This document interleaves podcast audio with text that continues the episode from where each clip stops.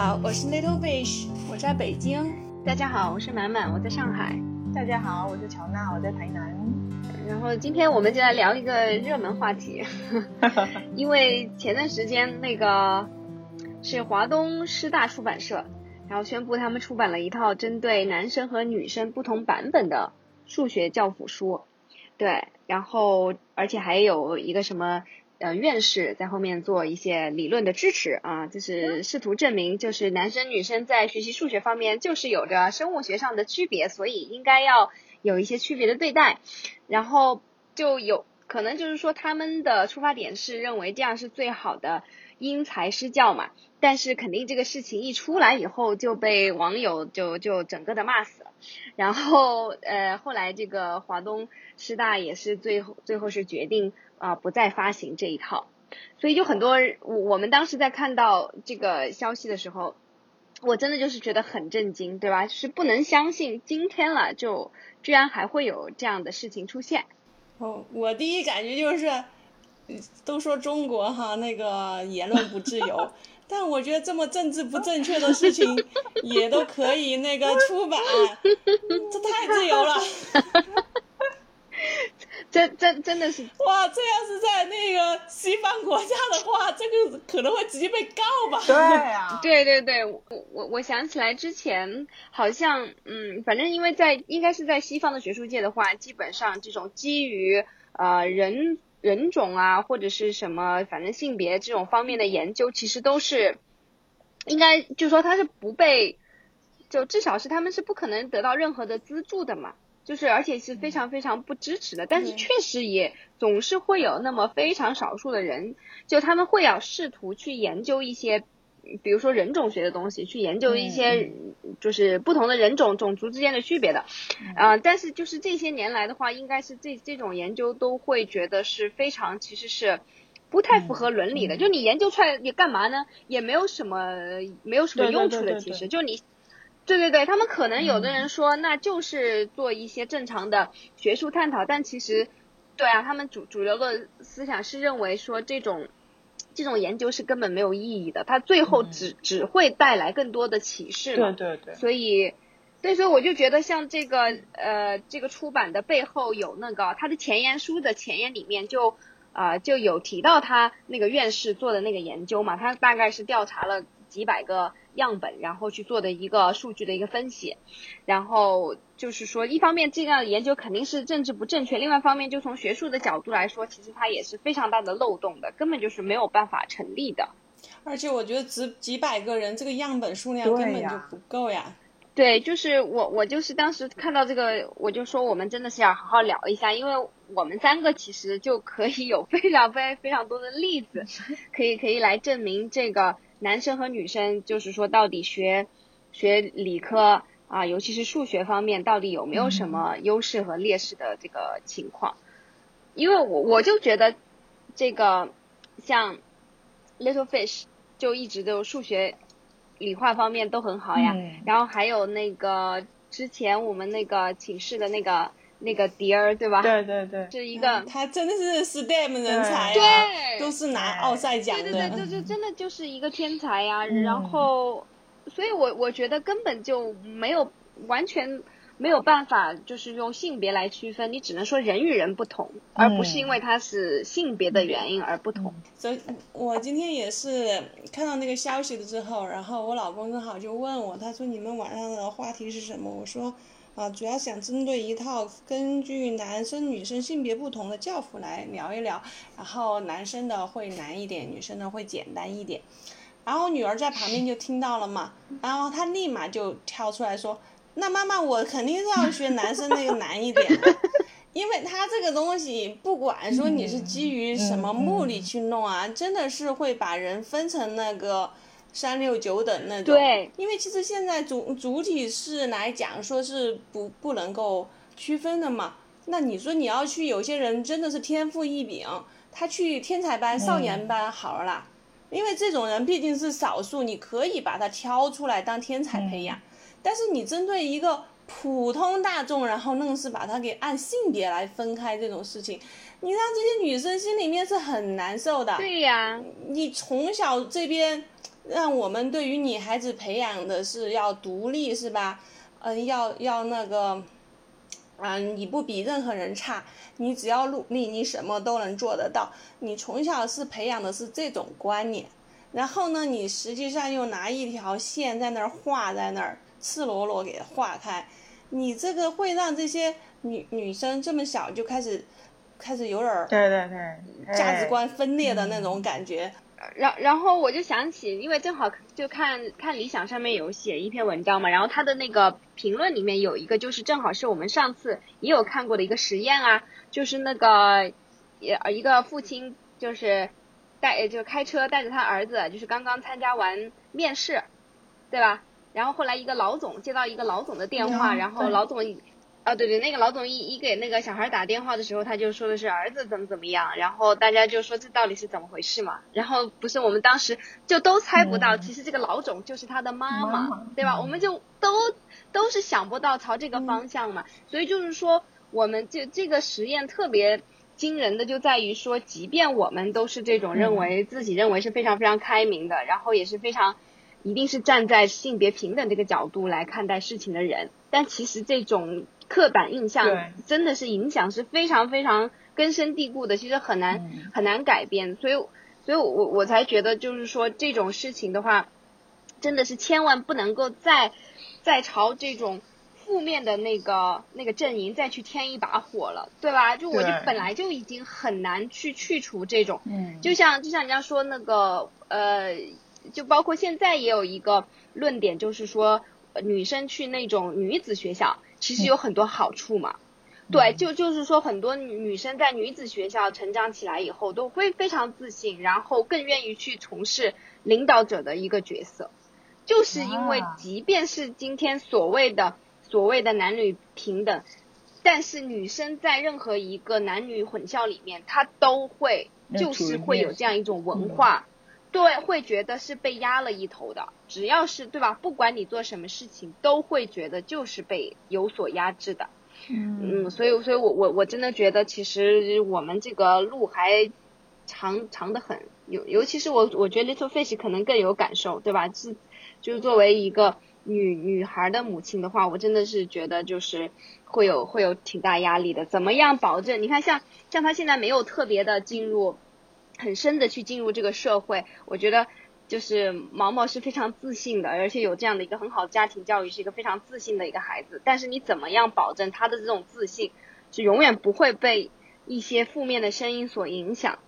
我我我觉得这个真的好重要啊！之前在 TED 上也有看过一个演讲嘛，就是说，同样当你进入一个公司之后，呃，如果你都是挺优秀的两个员工，一个男员工和一个女员工，然后呢，整个企业的领导也好，他他会倾向于把那个男员工朝商业敏感性啊、领导力这方面培养。而女女员工更多的是去朝职业性的，呃，技术性啊各方面去去培养。对，所以说他其实如果是作为一个老板来讲，他底下带着两个人，他会有一种习惯性的那个这种区分方式。所以说最后会觉得，同样一批进来成长起来的两个人，过了几年之后，你会觉得这个男员工的商业敏感性各方面就会很好嘛，然后在在一步进一步的晋升过程中，他就会得到更大的机会。其实这个是社会上客观存在的事情。对，嗯，包括就是，对，特别是你看，其实之前我们有聊过，像我们这样子的工程公司，那肯定是呃男生的优势要比女生强很多。一方面是我们的职业性质所决定的，你可能在初期的时候，呃，会牵涉到一些现场的工作。那领导作为方便的角度来讲，肯定是会觉得派男生出去，呃，现场的话要比女生方便的多。然后经过现场锻炼之后，然后他的升迁路线肯定就会要更好一点。嗯其实如果说你是直接做到领导这个角角色上，你你你很少说要到现场去待多久，这个时候对你的性别的话，并没有那么高的要求。但但是在你通往这个高层的路上呃的时候，你就把很多女生就已经全部刷掉了。那这个其实刚刚参加工作的女生来讲，她是没有那么强的那个家庭负担的，其实并不是很排斥去去现场。嗯但是呢，因为你现场的那种环境嘛，嗯、也是做工程嘛，三教九流的人都比较多，然后那些可能公司会出于安全啊，还是各方面的考方便性的考虑，他会觉得派男生去比派女生去更好一点。所以说，从整个培养路线来讲，就就会觉得这个女的就很不占优势。相反，你在一种像我们工程行业，还有一种就是贸易型公司啊，它就主要以商务为主的这种公司，反而就是说女的做到一把手的都有，然后就是他的那个路线就会好一点。所以说，这种性别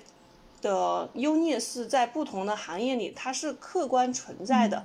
这个我们不能否认，因为它那个社会就是这样子存在的。但是就是说，在我们小的时候，我们也会觉得好像就是说，成绩好的人才学理科，成绩不好的人学文科，学不懂数理化的才去学文科。当然，现在这种观点是很不对的，因为学文科也需要很非常强的那个分析能力，透过现象看本质的。其实我现在就觉得自己文科弱，对我来说是。很很不好的一个事情。其实我并不现在让让我选的话，我并不希望我我是理科比文科强。但是你这个社会对于 STEM 的重视程度是高于文科的话，那你又人为的说男孩子更适合 STEM 的学习，那你就明显的就把男孩男生和女生从那么小的年龄就把他们分成了两个不平等的群体。嗯对他们将来的影响会更加的大。哎，我我我想问问你，你以前在那个大学或者是读研究生的时候，你们应该是女生比较少的吧？因为你们是比较偏技术面的耶。对啊，我们大学的时候一个班只有不到五个女生。那你们有遇到过什嗯么？就是像男女不平等，在做研究上，或者是老师上课，或者是表现出什么女生特别被压压制的其实情况？其实，在学校还好，其实包括现在啊，有统计就是说，考上那个大学和研究生的比例，女生已经超过百分之五十。对对就是说现在女生在前期的嗯学业嗯表现是比男生好的。对的，所以从这点上，并不觉得女生的在理工科的智商会比男生低，就是因为其实并不是说嗯我我学的那个女生少，就是说明整个女生不善于理工，主要是我的是太工程了。太工程的话，就是我的那个专业不是超冷门专业，又是学校的那个呃支柱行业嘛，我们学校的王牌行业，冷门的王牌行业，所以说他他的一个招生策略就是，他希望把高分的人调剂到这个专业来，保这个专业。嗯而且他因为是工程工程类的专业，所以他更希望调更多的男生来保这个专业。其实我觉得第一次遇到感觉男女不平等是在第一次就就业的时候，那时候大学本科毕业的时候，那因为我是保送研究生嘛，所以我并没有遇到这样事。但是我们同学回来就讲遇到一个什么事儿，因为我们专业是一个超级冷门专业，但是又是必须的专业，所以我们在就业的时候根本不不会不用担心找工作的事儿，就是我们可以整个系被一个公司录取都可以。嗯然后我们那个当年我们那个系的男生就超级抢手，就是不管你有没有，你甚至英语四级都没有过，你都超级抢手。如果你在找长得那个人高马大呀，那就更抢手了。为 因为为什么要？因为有些哦工厂他特别喜欢这样，因为工厂他，对啊，他其实他的工作环境是要三班倒的，他会觉得你身体素质，因为这个确实是男生的身体素质方面跟女生是这个是天然的生物学差别，嗯，所以说其实你看你学习的时候，你更关注的是你们智商需要思考的部分是不是平等的。但是在工作之后，他考量的因素就很多，因为我们要倒班，所以说你的身体素质很重要，你能不能扛下来，是吧？然后因为你你你要去工厂，嗯，你作为一个技术人员也好，技术领导也好，你下面还有很多干活的工人，这些工人是以男的劳动力为主，所以你觉得你一个女的能不能够把他们给 hold 得住？所以他就会有各方面的考量，最终的结果，反正结论就是，男生特别抢手，不管你成绩好不好，只要你是这个学校这个专业毕业的，那你找工作不用愁。到最后到什么程度，就是女生，不管你英语是六级还是考了多少证儿，成绩是全排名多少，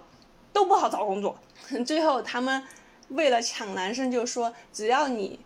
啊、要求高一好一点的公司，你只要你去拉个五个男生过来哇，你就可以一起来。我就到这种程度，一种赤裸裸的歧视，嗯你就没办法。当时就很感叹嘛，因为念书的时候，基本上女生的成绩，这些女生成绩都比班上男生成绩好，是啊，那其实他但是没有用。那他这个其实就相当于是说，我觉得就是就是大学这个专业，它在设置的时候，它出于这种政治正确，对吧？它不可能说我们专业只招男生，但实际上他最后面临的那个就业的状况，就是他其实就已经限定了呀，他就觉得他这个职位就是只适合男生的。就是它不合理在很多的层面嘛，就是第一个就是说可以分析一下，到底这个工作这方面它就真的是只只适合男生吗？如如果真的就是说，比如说就像男男女的那个奥运会要分开一样的，如果真的就是属于这种项目的话，那那你就我觉得那就真的就是把它确定下来呀、你就只招男生啊，男生之间也也合理的竞争呢、但是你既然你又招女生的话，那么你是你是认为其实是这个专业还是有女生可以呃很好的发挥她的价值的地方？那么如果是这样子的话，你就再这样区别对待，就非常非常的不公正了，而且对这些女生来说多不太不公平了呀。就是你，你如果是本科毕业去工厂，你女生去是非常不适合的。但是呢，女生适合干什么呢？你适合继续读研，你你读完博士出来，在大学里面当这个学学科的老师、教授，这个是可以的，因为我们系有很多女教授。哎，真的是，所以说你最后就是被推的女生本科出去就业的很少，因为大家都心高气傲的，你最后还老平时那都都看不上那些男生的那么成绩那么渣是吧，最后还得求着别人带你去那个公司，哦，这个感觉太酸爽了。对，天哪，啊，所以说那个直是，对啊，所以说最后女生选择去读研，你读完研之后，你要不你就去当教授是吧？要不你就进研究所，你可以去中科院的一些研究所当研究员儿什么，你你混得好的话，你将来有可能混成院士；混得不好，你就当个研究员儿呗。这些工作都还是适合女生干的。嗯特别是我们被分过来的女生，她本身高考成绩就很高，嗯，然后又是很喜欢学习的那种。那所以这种是很容易出出论文。首先，你对于一个高校来讲，你发论文的质量也是很重要的。这帮女生英语又好，可以发国际上的论文，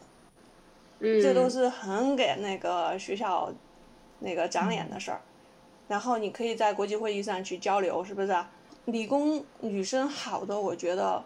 这个很正常的，就是在我们系最后过来来讲，那不是说所有男生成绩都渣呀，前几名里面嗯也是有男有女。但是其实，在我们这个高比男生比例这么高的系里面，前十名还是女生偏多。对啊，Little Fish 的这个专业可能就是说非常非常的工科嘛，因为可能涉及到直接的，就是很多现场的呃建筑现场的这种，我觉得确实可能，嗯，他在那个性别上面会有一定的偏向，嗯，但是其实如果说，因为我觉得我们目前的社会上这种思想的话，主要还是说只要但凡跟理科沾点边的，对吧？就还不是到那个 Little Fish 说的这么严重，就是说这么这么极端的情况吧。我觉得只要但凡觉得跟理科沾点边的，都会觉得说好像女生就不适合，好像就应该是男生为主。嗯，所以我我觉得就是这这种的话就，呃，有有这种想法的，我就觉得会很，呃，很限制这个孩子的发展嘛。就包括那个我看的那个，看理想上面写的这个数据，我觉得挺惊人的呀。不是他就是举了那个阿联酋的例子嘛，嗯，对吧？他的那个就是阿拉伯国家第一个成功发射的发射了一个火星探测器嘛，对对对。然后他们这个核核心团队里边百分之八十都是女性科学家。嗯对，然然后就是说，整个他的那个女性的参与度非常非常高，嗯，就这个让我们觉得挺，我觉得让我真的很惊讶，因为我觉得他们在阿拉伯地区的话，对吧？那不是女性地位很低嘛？然后，对，嗯，但是他们另外一方面又，呃，然后我就后来想了一下，我觉得这也是一种非常非常高端的性别歧视，就是他 他。他一方面就是说，你看，你连这些科学家也必须要穿这个全身的罩袍，对吧？就他一方面，他他始终还是觉得女性就是说，其实是要为男性服务的。然后他只是觉得说，女性你也可以，就我我承认可女性里边也有非常多的天才人物，非常多的聪明才智可以为我所用，所以我就让你们去发展，去为我所用。但是在政治上，你们还是不平等的。那我就我我我觉得这这也是一种，呃，也也是一种，还还远远不到真正高级黑，对，远远不到真正的这个性别平等的，呃，只是说在这样子的一个环境里面，我觉得慢慢的，啊，我还是相信会有一些比较积极的改变吧，对吧？至少这些，你看像那阿联酋的那些小小女孩就会发现说，哎，其实有一天我也可以这样独当一面，那么对吧？我可以成为一个。航空项目的一个总负责人啊，那多牛啊，对吧？我可能也是不需要去，呃，借助任何任何的男性的力量，我就可以自己去做成一些非常了不起的事情。我觉得如果能够能够在这种小女孩的心中种下这样的种子的话，那我觉得应应应该未来还是会会慢慢看到一些社会上面更多的平等吧，更多的一些变化。嗯，其实我我我就觉得想想起中中国。我个人是觉得，那个 在心里面种下种子其实是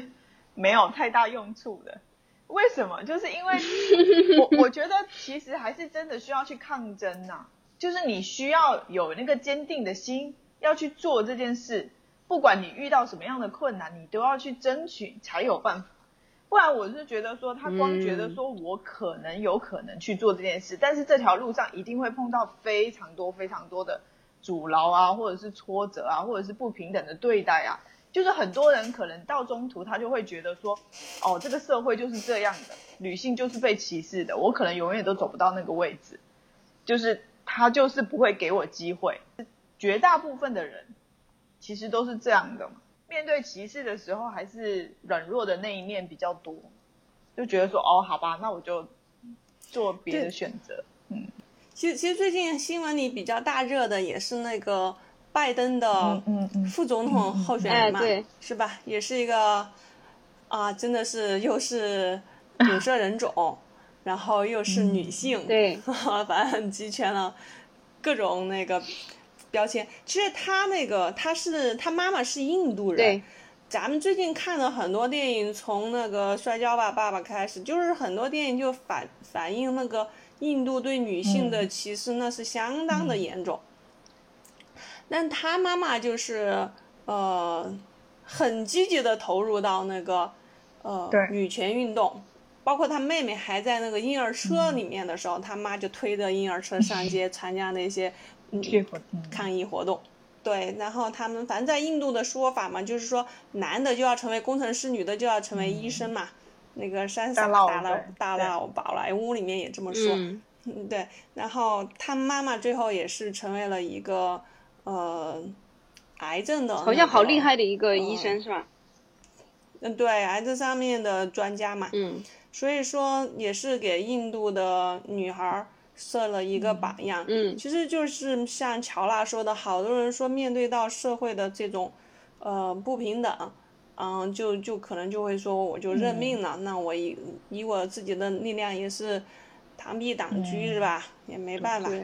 那我胳膊扭不过大腿，我就认了呗。其实我觉得这是很容易产生那种现象。比如说像我在这个这种工程公司吧，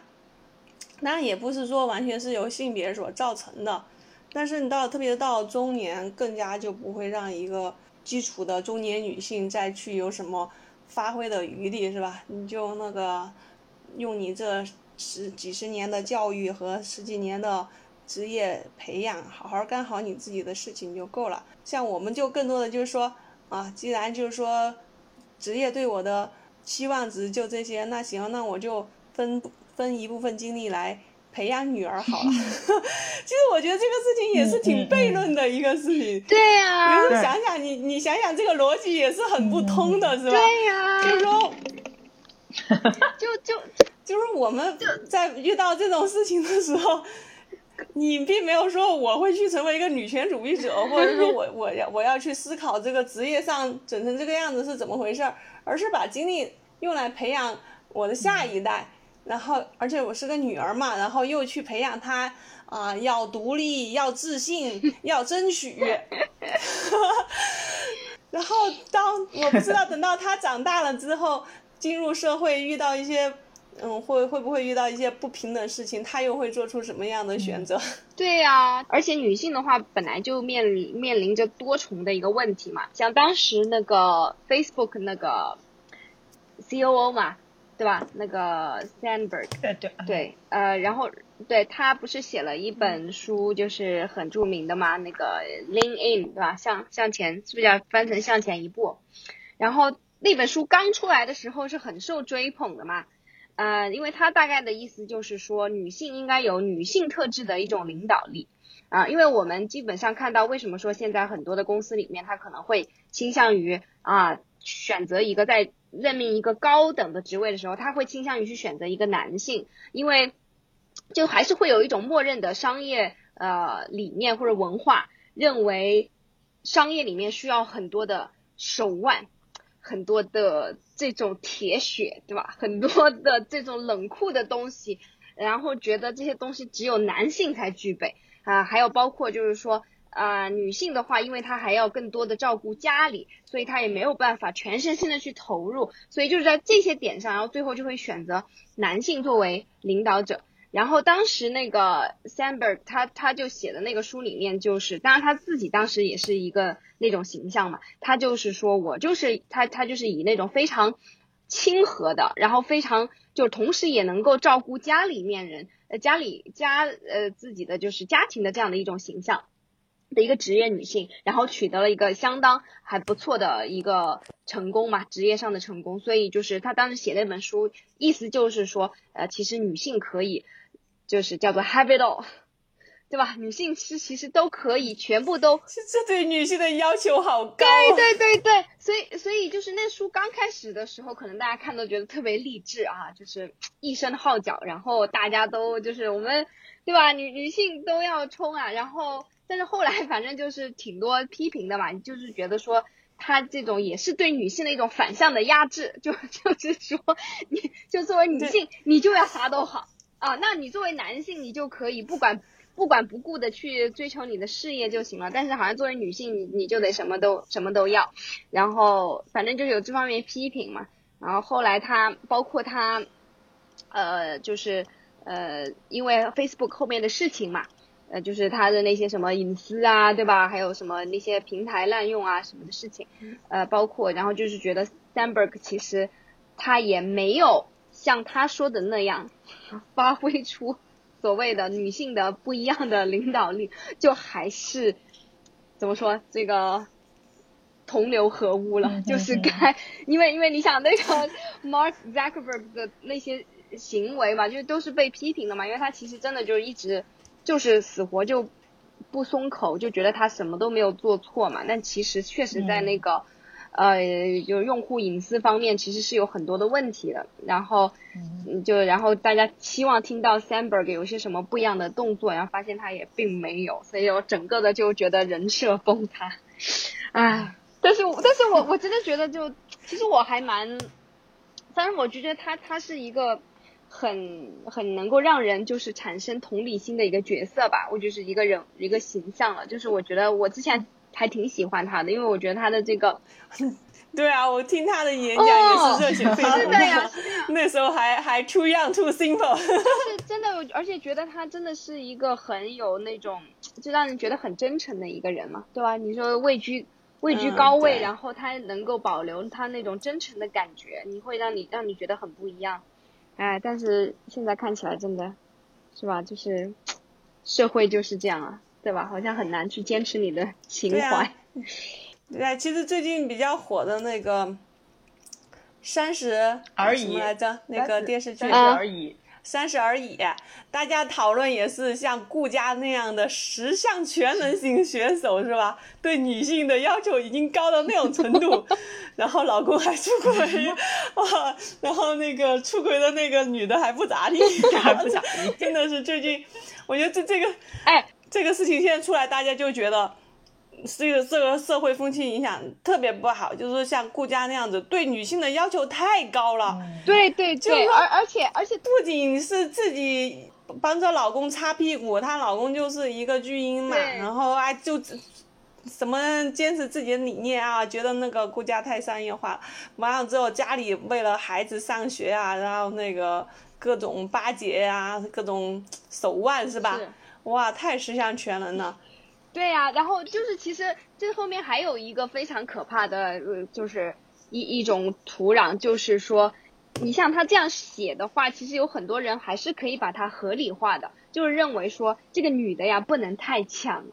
你女的如果太强，老公就要出轨，或者老公就反正就是受不了，然后要跟你离婚。然后你你说这个多多多恶心啊！这这这种想法，你说就是你你让人家就是说是好，你你要当一个好妈妈、好妻子，然后实就是好好的那个生意搭档，对吧？都十项全能了，然后你另外一方面，你又在心里面。要要想说，不管你再强，你始终你要低我一等才可以，否则的话，我我也就没有办法再跟你过下去。我那这叫什么啊？都是都是，你说多多可怕的这种，就是这简直是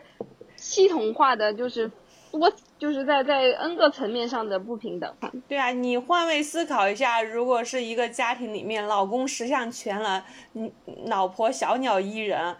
觉得比她那个老公低一等，就觉得哎呀，自己还赚的 不行不行的是吧？我老公啥都比我强，哇，我怎么运气这么好，找了一个这么好的老公？哇，这种情况还出轨，那可不就得天打雷劈了？对啊，人家不是也也说了吗？就是说，有的时候，嗯，对于社会对女性，就是这种呃对女性的压迫，其实它也是体现在。另外一个层面嘛，就是说对于女性的一种低要求嘛，你不管怎么样，你你只要找个好找到一个好的老公，你这一辈子就算是比较就可以比较幸福了。但是对于男的话，就会说啊，你一定要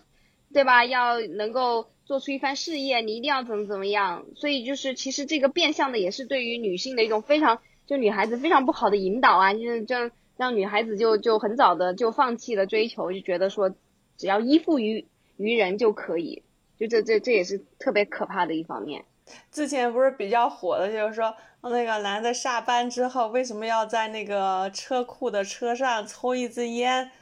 才回家嘛？就是说一旦回家之后就得扮演好老公、丈夫、孝顺儿子的角色。哇塞，我在想这女的连抽这个烟的功夫都没有，下班之后赶紧回去接孩子、做家务，然后孩子的学习到哪儿了？我觉得很可怕的，真的是要求十项全能。是啊，是啊，我觉得这这种文章也是写出来就是造成这种性别的 两性的对立的，真的是 看着就来气。下次下次写写篇文章就是那个什么，妈妈下班之后。嗯，不回家，为什么不回家？一定要到咖啡馆去喝一杯咖啡才回家，然后再去扮演好那个妻子、母亲、女儿的角色。你想这种文章不会被骂死才怪。对，真的真的，就是你你你不去有的时候去，呃，换位思考一下，你就认识都意识不到这里边的荒谬，所以就就知道这种刻板印象，对吧？这种思维多么的根深蒂固，真是。真是可怕！那当时那个文章好火呀，对吧？就是很对呀，很多人都点赞，写的好惨呀。唉，不过也也可以，也肯定是会的嘛。就是说，这种性别歧视，它对于两方面都是压迫嘛，对吧？就如果说，比如说女性她有真的，她就放弃了。嗯嗯嗯，对。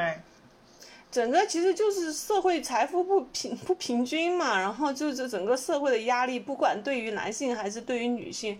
都很大，对吧？但是你就，并不是说那个对于男性就不压迫，整个社会对男性也压迫，对压迫，嗯，但是你就会，对啊，你就会觉得这种男性被压迫了，然后抽抽根烟什么之类的文章就特别能受到共鸣。这个我就觉得，但你这个角度就有点怪异了。对，大家都是都都是被压迫的情况下，那想办法解决呗，是吧？因为我觉得到现在还是其实这中国还还是还是挺挺难的吧，因为可能这种儒儒家文化圈，对吧？但我觉得中国相对日本、韩国肯定是要好一点。就是在台在台南在台南怎么样？我觉得应该也比较也比较传统吧。比比较一下，就是看男女之间那个不平等的状况啊，或者是说，呃，这个城市的人如果对女性有一些什么，就是有一些比较偏颇的看法，我觉得从一个角度去看，你大概就会知道他的定义里面，就是他的思维的定义里面，到底对那个女性什么时候应该要结婚生小孩。嗯我是觉得是比较容易看得出来，而且是很有代表性的一个角度。嗯就是当你一个城市的人对女性是比较宽容的，你到三十岁你结不结婚没有关系，你到四十岁你有你自己的生活，你能够赚钱养活你自己没有关系。如果他对女性的这一种状态是比较宽容的，那么他对女性的认同，或者是对她的歧视，或者是想要赋予她的嗯比较附加的一些角色的时候，就会是比较中性或者是比较平等的去看待的。嗯，但是如果是一个城市的人，他要求的女性是说，哎，你大学毕业多久了？那个三十岁，你都三十岁了，你还不还没有找男朋友，还没有打算要结婚或者是什么的，那一定对女性来说，她就是会很我我觉得台南真的是一个很传统的城市，就是在这里的女生，我听到的很多其实都有被催婚的经历。嗯就台湾整体来说，她大龄未婚的女性是非常非常，就是比例是非常非常高的。嗯就是她已经到达了一种说，好像到了四十岁，我就是不想结婚的那一种社会氛围的那一种那一种不，就是她好像就是需想要去跟这种传统的文化做抗争的那一种。就是我就是不想结婚，你们怎么着的那一种的感觉。那是不是还是因为就是说，呃，因为受到呃西方影文化影响也比较久嘛，然后也算是比较、嗯经济比较发达嘛，对吧？各种观念会嗯更加的进步一点，尤其是大城市里边。嗯，对，像在台南这种地嗯难一点，对，要传保守一些。对，比如说他这里其实他的人就是还是会想要你给家里面要生，就是媳妇嫁进来，你就是应该要给家里面生个儿子子是吧？我不是之前，对我我之前不是有讲过那个我们公司那个生三个小孩的妈妈吗？他们他们她老公是在屏东，就是在台南还要再往下的一个一个县市里面，然后她就说她当时第一胎生了个女儿，然后她婆婆就跟她说，哎呀，那个生女儿也好啦，就是生男生女都一样，然后结果第二胎生了儿子的时候，然后她然后她当时她把她那个 B 超打 B 超不是会有一张那个图，就是她是看到是男性的，然后她就把它公布在那个 FB 上，然后就说她第二胎怀的是个儿子，然后当她婆婆看到这则消息的时候，就直接在 FB 上非常公开的回应她说：“哇，我们朱家终于有后了。”就是还要什么感谢感谢哪一个哪一路神仙来着？他说我们朱家终于有后了。哎，太暴就会觉得说，其实真的就是这种观念真的还是非常的强。然后，如果一旦我是觉得，一旦女性被冠上说你就是应该生儿子，你就是应该结婚，你就是应该当妈妈，你就是当了妈，你就是应该成为一个全身心要为他付出的，你就是什么都要放弃，然后你就是所有的人生你都是献给小孩了。我是觉得，如果是抱有这样子的想法，或者是想要强加给女性这样子的标签或者是目标的话，就那个城市就是整体观念就是会男女是非常的不平等。嗯就就是说在中国嘛，因为因为有那个半边天这样的一个，对吧？新中国成立以来，半边天的这样的一种文化，呃，算是一个短期的一个传统吧。所以我我我觉得还能够享受到一定的这种权利，嗯。但是有时候真的想一想，就是说，其实性别这种性别的歧视啊，这种不平等是很有可能到达一种非常可怕的地步的。就就是就是刚才，嗯，刚才呃乔娜说的一样，就是如果没有人抗争的话，就是会，嗯，就是会慢慢的被剥夺，然后就是忽然有一天你会发现，你就变成了二等公民，或者你就变成了像那个，对。对吧？那个《Hand Handmaid's Tale》里面的那那种，就吧？生育机器，哦，这太太可怕了。我觉得作为女性，我们还是要在尽可能的，就是尽到自己的一份力量去 抗争一下，这就是对吧？至少发发个声。因因为我觉得。对，我觉得因为中国的情况不太一样，就是中国女性的平权史不是说是从底下抗争上来的，是因为那个时候生产力不足，要把女性的生产力给调动出来，自上而下改革下来的。所以实实际上中国的女性没有很强的那个抗争经验的，其实是没有很强的抗争经验的。真的，真的。嗯。你看最近稍微稍微，因为也是全球的一个。潮流嘛，就是女权运动，国际上就比较火嘛。中国稍微受点影响，其实也没有什么像样的女权组织啦。那个，但即使是这样的情况，在很多我觉得，包括有时候我看一些公众号，以前看他们一些啊分析什么国际大事的文章啊，都觉得挺理性的一些，反正也是男生写的公众号嘛。但是在女权这个问题上。他们甚至就会很偏激，然后就会说，比如说说像女生有不生育的自由啊这种，他们就会很反对，就说你你要要女性一个个思想都这样了之后，好像中国就绝后了这种。哎呀，我觉得这个逻辑也是平完全有失他们平时分析问题的逻辑水准。对对对对，哎呀，这个这种观点太，其实非常非常常见的。这种观点，如果是在那个你说在农村，出于生产力的需求啊，以前那个要种地的人口需求，啊，你是多子多孙哈，然后对女性的地位定义为那个传宗接代。但问题是你出现在这种高知分子啊，啊，一个个从他们这些博主的号来讲，都是受了在中国顶尖大学受受过良好教教育的人。都已经这种观点还定根深蒂固，真的是你就无法去理解这种这种社会到底。这这种思想已经到什么程度？就我我觉得他，然后那个，反正就是说，你没有看到什么像样的女权组织在这儿浩浩荡荡的搞什么活动，包括像 Me Too 这种活动，在国外搞的那个浩浩荡荡，在中国影响力也就那样，热热闹几天也就过去了，是吧？对，真的，中国女性是很缺乏团结一致的抗争史的。是。其实，在这种情况下，稍微那个网上有一点儿，呃。言论就是说，女性也有不生育的自由嘛，是吧？生不生育都应该由女性来选择嘛。哦，这种观点就就被各路人马给批的体无完肤。对，我我觉得他这个这个就是这种观点吧，他认为女性就是要就女性不生，就是如果这种观念得到了广泛的接受，然后就一定会导致中华民族的灭亡，对吧？就如这种观念，我觉得就是说是数学没学好吧。对吧？统计学没学好吧？就是他会觉得说，就，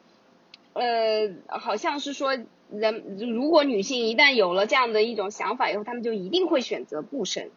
其实根根本就就不是这样子的。我觉得这个这个，你如果照从一个非常功利的角度来看的话，也也根本就不是说，如果说有很多人都有这样的一种信念的话，他们就会选择不生。其实生不生本来就是有很多。很多很多的因素决定的，所以我觉得他们可能是有一种嗯没来由的一种就是非理性的恐惧嘛，我觉得这个是一方面，然后另外一方面就是说他们的这个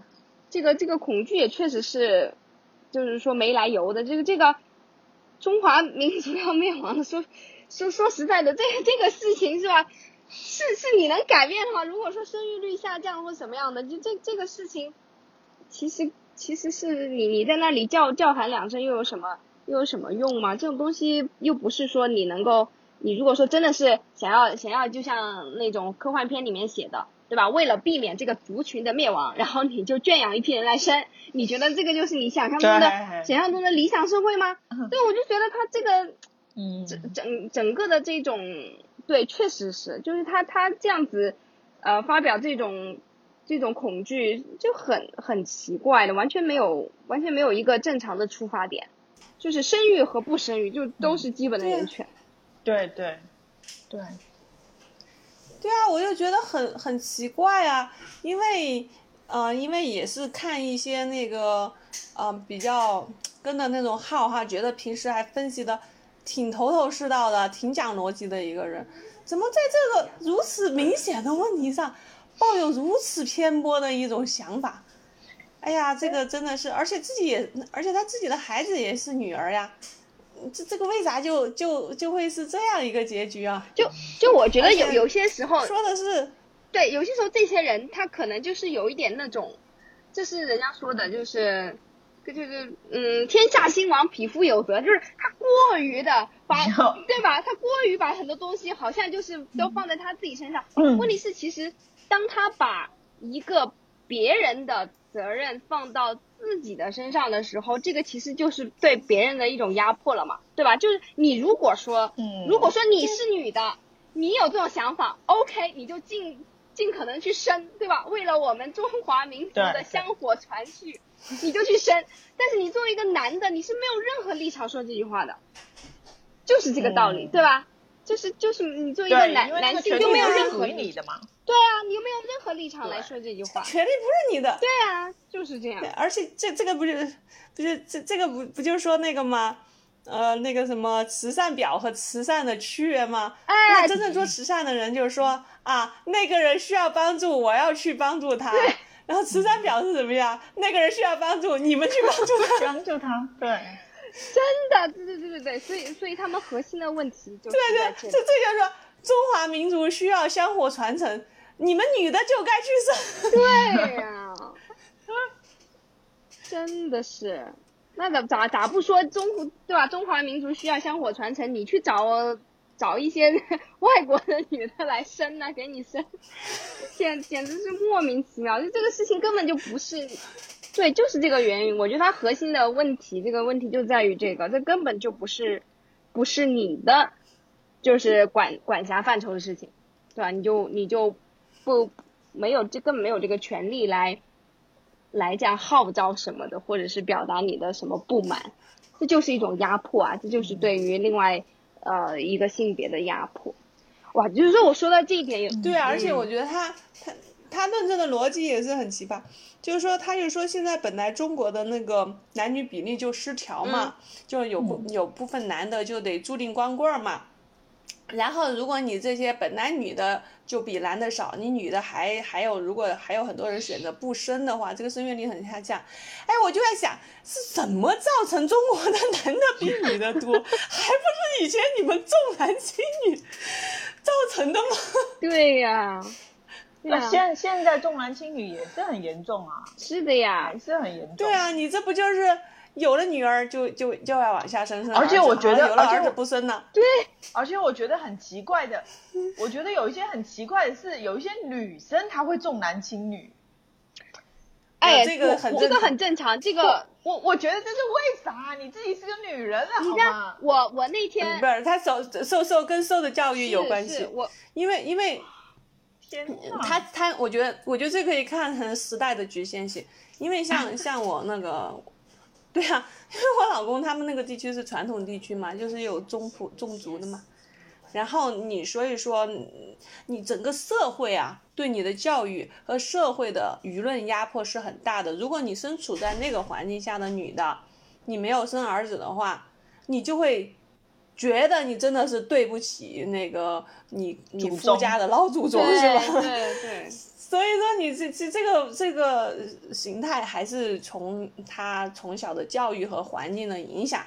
所造成的。那咱们现在能跳出来说这些啊，生不生是女性的自由啊，那个什么传宗接代，这这都别扯了。这是因为咱们已经是受完这一轮洗洗脑之后，成了这个样子。是，嗯，是的呀，所以就是就是人，就真的人是很容易被洗脑的嘛。就其实我觉得任何的，对吧？不管你成长在任何的一个文化呃环境里面，你都多多少少会被各种各样洗脑。我就想起那个之前看的一个采访，就美国的采访特朗普的支持者的那种 视频嘛，然后就是问了一个女女的呀，然后就去问他说，你知不知道就是特朗普他其实提出很多，嗯，就是呃侵犯对吧对吧侵就是其实会侵犯到女女性权益的呃一一些想法一些政策，然后这个女的就说知道呀，然后 然后这个采访者就问他，那你还是要投给他是吗？他说是的。然后他就说：“那你不是在，就是说这叫做 against your own interest，你你违背你自己的利益去投给他吗？”他说：“是的。”就就是有有有有些时候人，那他是什么逻辑？他没有逻辑，他就是我就是要投给他。他说，然后那个就主持人就已经把他引导到这个说，那你就 basically 你就是为了违背你自己的利益去投给他。他说：“是的。”然后就就已经被被其实被洗脑到了一种就是嗯非常疯狂的地步吧，确实是，嗯我我我觉得也是啊，就是而且像一种一种压迫的制度的话，它就是会造成嗯就会有一些人他会想要试图去利用这种不平等，然后来得到一些好处嘛，对吧？所以。所以这也是一种人人之常情吧，你可以说是人性。比如说，就像以前那些宫斗里边的，对吧？他肯定要尽量的要想想去生一个男的，来提升他自己，生一个儿生一个儿子，对，再来提升他自己的地位。所以就是这都是纯粹从利己的角度。这都，嗯，我觉得，对，从社会社会人的一个生存策策略，就是我念大学的时候，然后。嗯，有一个同学，他就是生活在农村嘛，他们那个地区就是属于重男轻女特别严重的一个地区，然后她当然是被她作为他们家独生女，然后他们家就受尽欺负，所以她对这个问题的思考就很多嘛。然后后来她说了一句话，她说，嗯，她能理解他们那边的女的为什么还是想生儿子，就是说在他们那个农村是。嗯，熟人社会嘛，然后又是沾亲带故的，就是如果是你们家是有一个儿子的话，你们家整个的社会的人际关系是可以维护的。如果你们家只有一个女儿，一旦女儿嫁出去之后，呃，父母的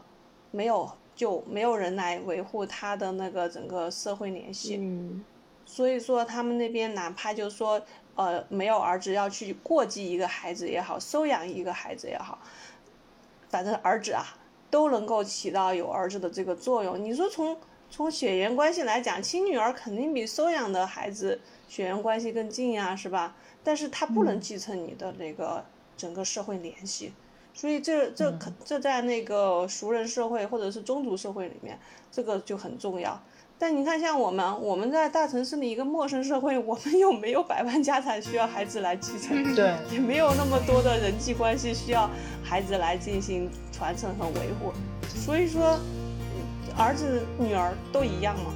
所以说，他们其实大家还是基于他的生存策略来选择去信的一套理论。对对，而且你看这样子的话，确实就是说，在那种传统的比较强调宗族的那种社会里面，那种社群里面。就是这这种性别歧视，其实就还一时半会儿很难转变嘛。